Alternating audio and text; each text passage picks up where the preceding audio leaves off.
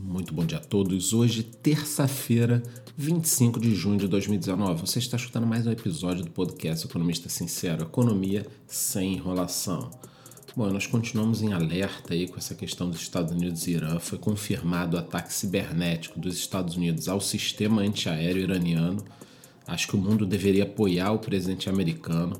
Aqui no Brasil nós acabamos sentindo um pouco né, o reflexo dessa crise já que o Irã é o terceiro maior importador de carne brasileira, atrás apenas de China e Hong Kong. Somente entre janeiro e maio foram 200 milhões de dólares. E são dois os problemas aqui em relação ao Brasil e Irã. Né? Primeiro, o Irã está em crise com as sanções, a economia está num momento delicado, apesar da ajuda da China. Né? Então, a gente tem a crise do Irã.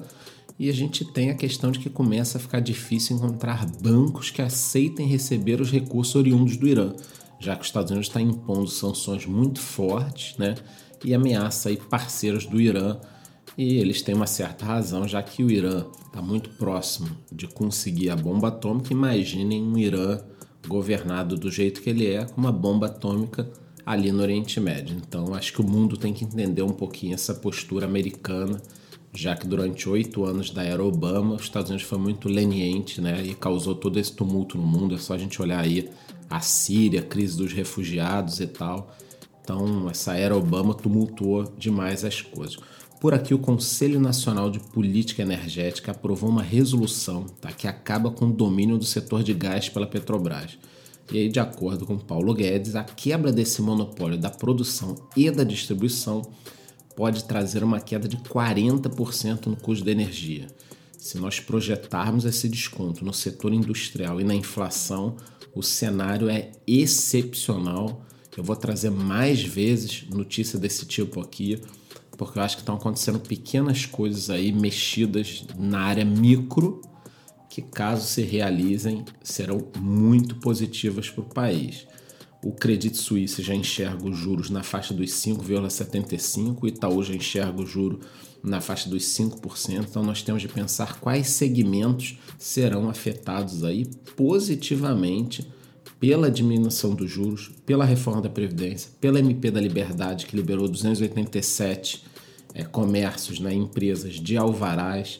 Quer dizer, ainda tem a reforma tributária. Eu sigo muito, muito, muito otimista, mesmo sabendo que o governo está tendo de revisar as perspectivas do crescimento. Então, no início do ano a gente tinha uma perspectiva de 2,53, agora tem de 1,6 do governo, né?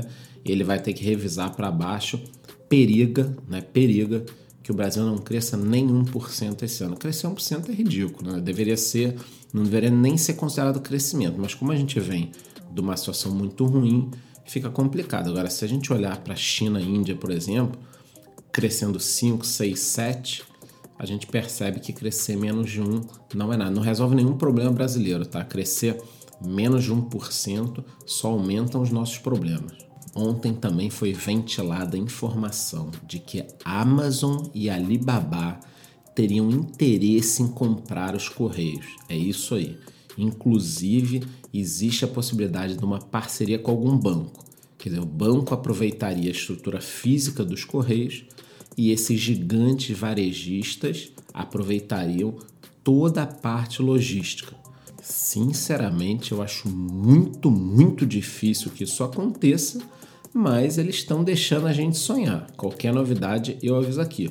O novo presidente dos Correios, Floriano Peixoto, disse que não, que a ideia, eles ainda não falam em privatizações, que a ideia no momento é fortalecer a empresa.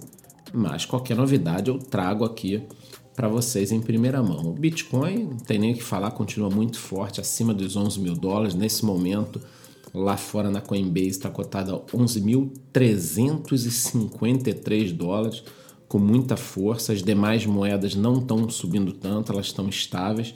Isso é facilmente explicável. Muitos projetos não entregaram né, nada.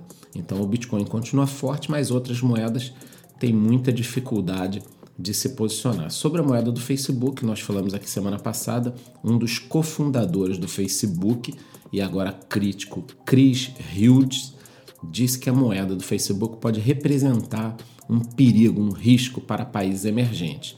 já que ela vem aí para tumultuar o controle das políticas monetárias dos bancos centrais desses países. Conforme eu já disse aqui até em vídeo, essa novela nem começou, outras empresas pretendem lançar suas moedas e terão os mesmos desafios desses críticos. A Amazon, Apple, IBM, Microsoft, essas empresas querem lançar os seus projetos e vão encarar desafios nessa área de regulamentação. Tudo bem, esse cara exagerou um pouquinho, esse ex-fundador do Facebook, cofundador, né?